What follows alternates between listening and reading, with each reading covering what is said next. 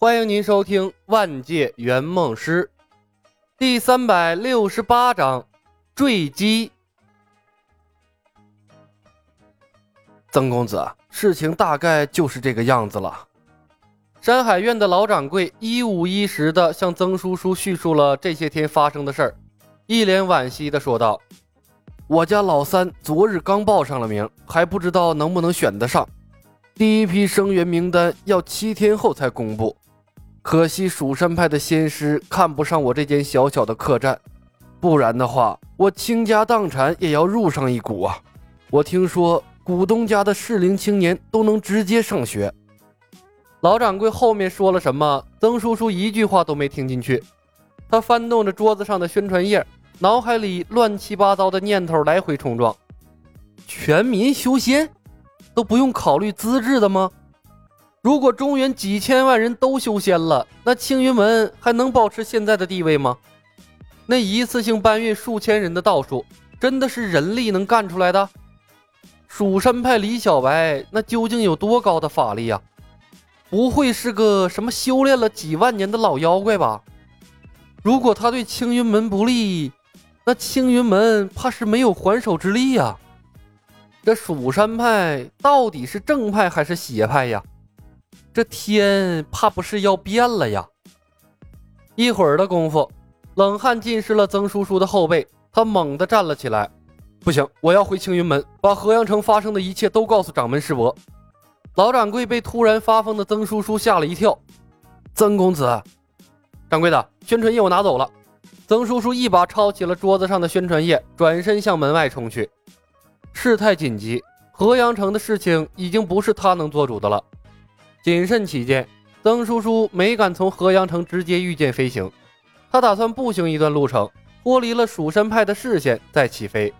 不过这曾叔叔可能不知道一句老话：不怕贼偷，就怕贼惦记。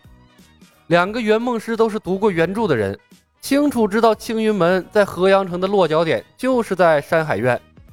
从他被留意到的那一刻，他的行踪就在两个圆梦师的关注之中了。出了山海院。曾叔叔从河阳城北门出去，沿着官道跑出了五里多地，才敢起飞。这个世界上没有人能够远隔十里释放法术，除非像青云门一样，利用青云山的几座高峰布置一座强大的阵法。但是建造阵法费时费力，要耗费巨量的物资，还要有诛仙剑那样的神兵来牵引。曾叔叔不相信蜀山派能在短短几天之内。把河阳城布置成一座大阵，所以他飞得很放心。直到他升到了两百多米，想要继续升高的时候，李牧远远对他的飞剑使用了失控的技能。在河阳城，李牧试验过失控技能，单独的马匹、牛、骡子什么的，失控起不到任何作用。但每当有人骑乘，这些牲畜就变成了交通工具，失控就会生效。第一次。是墨家公子骑的马，技能发动一瞬间，马突然拉了稀。墨公子换了第二匹马之后，那马跑着跑着就崴了脚，把墨宗当场摔了出去。第二次是墨老爷子乘坐的马车，跑出家门没多远，轱辘掉了一个，装好了轱辘，李牧再次对马车使用技能，马车的车辕断了。随机性故障，故障或大或小。根本不知道会发生在什么位置，有些小故障不影响交通工具的使用，但李牧那是把技能用到极致的性格，一个小毛病通常会被他搞成大故障。这次李牧第一次对飞剑使用失控的技能，他非常关心效果，这关系到他在这个世界的立足之本。咔嚓一声轻响。飞在半空的曾叔叔忽然发现，他和飞剑之间的联系变得若有若无了。踩在飞剑上的他亡魂大冒，好悬没吓死，连忙用出了全部的功力，试图重新稳定飞剑。在李牧的眼中，曾叔叔就好似手机游戏中那款下坠的小鸟一样，飞行轨迹忽上忽下，像是个飘飞的蝴蝶，又像是一个喝醉了酒在公路上画 S 弯的司机。飞剑出了问题，曾叔叔不敢继续飞了，控制着飞剑一坠一坠的向下降落。技能不给力呀！眼瞅着曾叔叔依然可以操控飞剑，李牧微微皱了下眉头，又一次放出了技能。第二次的故障干脆多了，飞剑直接断成了两截。曾叔叔发出一声凄厉的惨叫，张牙舞爪的就从天上掉了下来，一头扎进了道旁茂密的丛林中。漫天的宣传页在空中飘散，纷纷扬扬洒进了树林。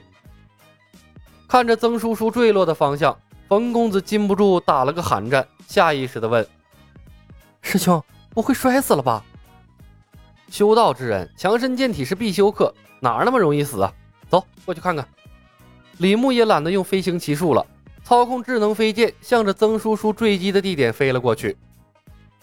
飞行骑术的速度取决于队伍中速度最慢的兵种单位，算起来那速度并不快，除非队伍中都是李牧这样的高手。但御剑术就不同了，他的速度取决于控剑之人的熟悉程度。九剑仙那样的高手可以做到一日千里，不过在诛仙世界，御剑飞行的速度完全降低了一个档次。书中曾有过这样的描述：七脉会武之后，张小凡四人去探查万福古窟，从河阳城到空桑山的距离三千里，就这三千里的路程，张小凡四人竟然飞了十天，算下来一天才三百公里，这速度可以说是相当慢了。排除张小凡不熟悉烧火棍，拖累了大家速度的因素，给他们把速度翻上一番，那也不过才六百里。假设他们都在白天赶路，再去掉吃饭、休息、恢复体力的时间，晚多了算，那顶天时速六十公里，连汽车的速度都赶不上，那更别提飞机了。或许倒悬这类的门派顶级高手遇见的速度会快一些，但应该也快不到哪儿去。因为偶尔会爆发的飞剑追逐战，基本上没一个人能追上的。李牧猜测，御剑飞行不敢飞太快，大概率是因为没有戴头盔，飞太快会导致耳鸣、呼吸困难、睁不开眼或者迎风流泪什么的吧。一会儿的功夫，李牧来到了曾叔叔失事地点，现场一片狼藉，紫色的飞剑轩辕断成了两截。半截剑身插在了草丛中，后半截剑尾挂在了树杈上。曾叔叔身上的长袍被树枝刮的是七零八落，脸上满是血迹，一条胳膊不自然的向后弯曲，整个人都处在昏迷的状态，没有了一丁点道家公子的儒雅。李牧抬头看看天空，又看看地上昏迷的曾叔叔，说道：“师妹啊，飞剑失事太可怕了，还是飞行骑术安全。”冯公子无语了，他掉下来不是你搞的吗？李牧来到曾叔叔身边查看他的伤势，忽然叹了口气，悠悠的说道：“我可能高估了诛仙世界修道之人的身体素质啊。”冯公子无力的吐槽：“师兄，一百多米的高空掉下来，除了摔断一只胳膊，其余都是皮外伤，他的身体素质已经很好了。”换我那么高掉下来，死的不能再死了。说的也是，一个还需要靠砍竹子磨练身体的门派，这身体素质已经很了不起了。李牧哑然失笑，他回头看了眼冯公子，别愣着了，趁他昏迷，赶紧偷他的太极玄清道。冯公子点点头，左手搭上曾叔叔的脉搏，曾叔叔的所有技能一目了然。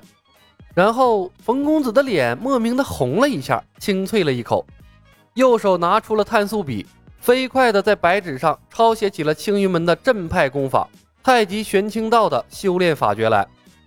能力窃取，直接共享原主人的所有技能，永远不用害怕得到的秘籍是假的。